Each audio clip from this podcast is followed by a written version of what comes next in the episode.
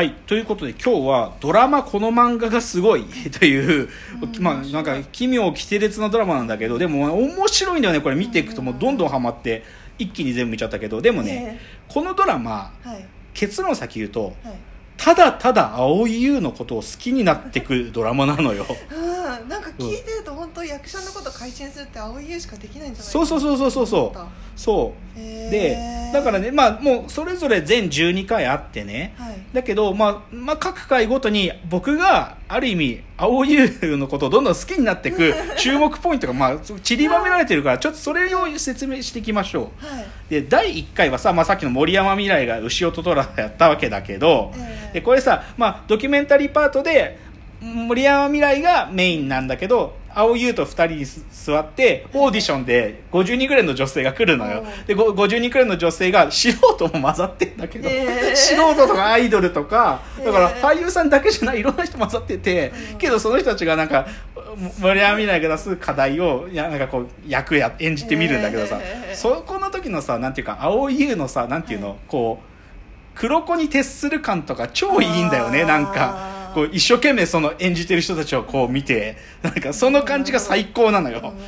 とかね第2回でまあまあちょっと今もうしもう秋分が広がりすぎちゃった東出君がね、はい、まあ剣道やってんだよ。でも、まあ、でもその剣道はどうでもよくって、でもね、その最初の東出君とのこのトークパートっていうか、そこのトークのところで、何歳なんですかみたいな話して、青井優がまだその時33なんだけど、東出君が多分30か31ぐらいで、31ですとか言った時、えーとか言って、年下なんだとかいう話が分かって、そこで青井優が、なんだいっていうの。なんか、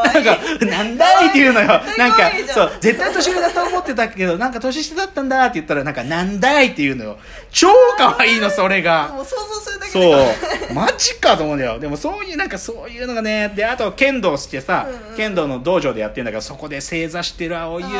そのお辞儀が綺麗でね、お辞儀が綺麗で、もう人柄が出ちゃってんのよ。とかね、あと第4回のじゃあ、でんでんのおそ松くんで。で、おそ松くんをやるために、でんでんはね、なんていうのかな、でんでんさんが、はい、その当時ね、そのおそ松くんが載っている、まあ、チャンピオンだったかな、サンデーだったかな、どっちまあその雑誌を子供たちが持ってきて、みんなでそれを読んだっていうことを思い出したいっていうのが役作りで、そういう、その、おそ松くんを演じる前に、まずその、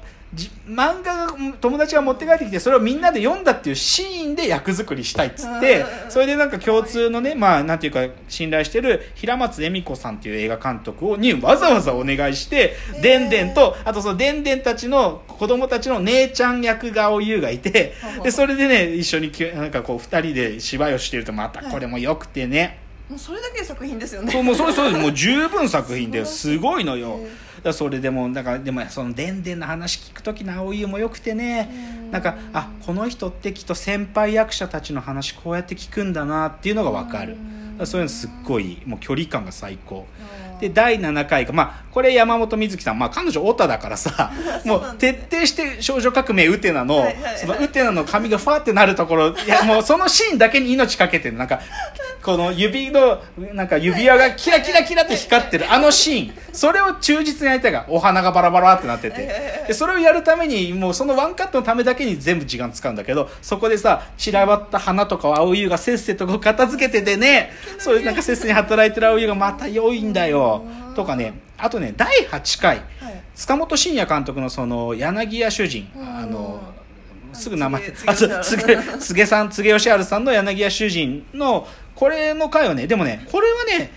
唯,、まあ、唯一というかな、やっぱりさすが塚本慎也と思ったね。何かっていうとね、これ、柳家主人って実際に千葉にね、そういう、立山だったかななんかその柳家っていうお店があったんだって。あ、そです、ね、で、そこに実際柘植さんが行って、うん、で、そまあ、なんていうのかな、その、当時は旅館とかがあるような場所じゃなくって、うん本当にその駅でね柘さんが帰れねえっつってこの辺でなんか泊まれるところありますか？って言ったらなんか商店をやってる柳家さんっていうのがあってそこに行ったら泊めてもらえるかもって言ってそこに柘さんが泊めてもらったっていうことから生まれた作品なんだって。ででそれをあなんか自分も体験するためにっつって塚本さんがその柳家訪ねた後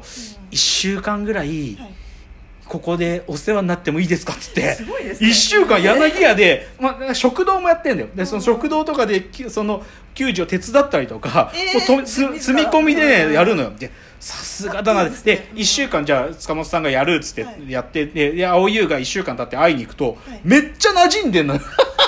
その食堂で地元のじいちゃんばあちゃんが集まってやってんだけどもねもうエプロン着て塚本慎也がめっちゃ馴染んでんの。でさすがだなと思って、ね。うん。やっぱり塚本慎也っていう人はすげえなと思ったけどあそうだから最後はだからそのまあこれでぜひ見てほしいけど本当に多分作品へのリスペクトが本当にあってその塚本慎也がどういうふうに柳家主人をやったかっていうのも見ものですよ。あそう。見たい見たい。であとじゃああと第9回、まあか、これがね新井博文さんがこれドラマの放送中に彼が捕まっちゃったから逮捕されちゃったんで、まあ、ちょっと暴力をあの一緒に住んでる女性とかに振るったりとかしてねちょっとやったんでだから実際これがねたまたま放送されなかった地域もほネットの放送局ではあったみたいでだから実際この第8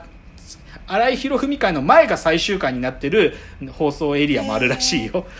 そうそうそう。そうそう。だから最後の青湯の会とかまでたどり着かなかったあ地域もあるらしい。ででもまあ幸いにもアマゾンではいまだにちゃんと放送してくれてるから。でこれがやっぱりねなんていうのかな。稲中をマジでやるから。マジで稲中やりに行くから。そう。そうそうそうそう。そうです。これねでもやっぱ僕はね新井博文っていう役者をねまあどうししょうがないけど彼は。まあそういうちょっとややらかしちゃったからでもやっぱ新井博文って役者は日本の映画界には必要なんじゃないかって思うな。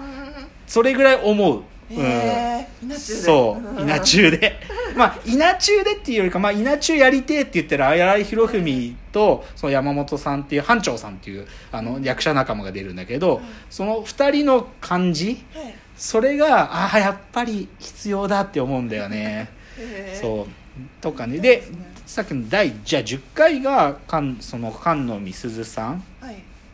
そのまあバイプレイヤーです絶対見たらどういう役者さんか分かるけどそう火の鳥のムーピーをやるんだよね。そうそうそうムーピーってあの なこう何にでもなれるはい。生物というか、人間が思ってることこういう形になってほしいというのを察知してその形に何にでもなれる宇宙生物っていうか地球外生命体がムーピーだけどそれをさやるっつってまあ要はさ完全なる奉仕っていうかさ何にでもなれるっていう意味での究極のバイプレイヤーじゃん、はい。そこにどう迫りた迫れるかってことを多分菅野美鈴さんは思ったんだけど、はいで最初さ鎌倉住ん。でるんだけど菅野さんがで一緒にでお寺行って写経すんのね。でお坊さんのお話聞いて、えー。なんかそうどなんか献身とはどういうことかとか、えー。欲望を捨てるとはどういうことかとか話を聞いた後で、じゃあ他人の欲望を叶えるっていうことをやってる人に会いたいっつって、風俗嬢の方に会いに行くのよ、えーもうすっごい有名な地女系風俗嬢の安住さんって方にお話を伺いに行くんだけどその安住さんが究極のプロフェッショナルであさもうねですごいんだよもう勤務日誌とか超細かくつけられててまだねまあだから4年とか5年やられてる方らしいんだけどもうねすごいのその勤務日誌が。うん。こう知女の掟とか書いてあるんだけどそれがねでもうん。それは別に知女に関わらずプロって多分そういうことだなっていうのはすごくあってうんでその彼女が要はそのお客さんというかそのまあお相手になる旦那さん旦那さんというかお兄さんをどう満足させるか。うんで逆言うとだそのだ男の人がその知女の安住さんにどういうことを求めてくるかっていうことを通して、うん。あ人の欲望を叶えるってことこんなに幸福なことなんだってことを菅野美鈴さんと青優2人が気づいていくのよ。へーすっげえ面白いのこれでじゃあ第11回第12回がいよいよじゃあ青優が何やるかって話になるわけですねで最初はねそのい一緒共演してたゲストで来てくれた人たちが「この作品はどう?」とか言ってその推薦してくれたやつとかを青優が青優ね。その漫画ね読めな読んでないんだって。なんですなんか子供の頃にね漫画をねこう塗り絵しちゃったみたいでそしたら母ちゃんにそう作家への冒涜だ原作者への冒涜だって言われてそこから怖くなっちゃってあ小説に行ったんだって。だから漫画読む読むカルチャーないらしいんだけどその漫画喫茶で紹介された漫画とか一生懸命読むんだよ青優が。で大体3人の漫画家さんを選んでうん。キューライスさんと大橋博之さんと森泉さんっていう方の3つぐらい選ぶのよ。うんでじゃあどうしようっていうなるんだけどなんかじゃあこの人のこの作品でって最初思うんだけどいろいろディスカッションしていくと、はい、なんかこのドラマ自体このドラマの企画自体がなんかもうそれ時点で漫画みたいですよねっつってそれでだったらじゃあ一番この自分のこの雰囲気に合ってる作家さんにこのドラマの話して漫画描いてもらえるってお願いできるかなって葵が言い出すのよ。それでさそのなんかそのそう思いついた時の葵がまたよくてさいやでもそんな失礼かなプロの漫画家さんにそんなこと言うのっつってその時に葵がさなんかもうバカになったつもりでお願いしてみようかなとか言うんだよ。それがまたよくてねやっぱりその仕事する方への尊敬となんていうかバカになったつもりでみたいなそういう無邪気さっつうか。そういうのがまあ出ててで実際誰にお願いするかというと大橋宏之さんにお願いするんだよ。最高でしょ？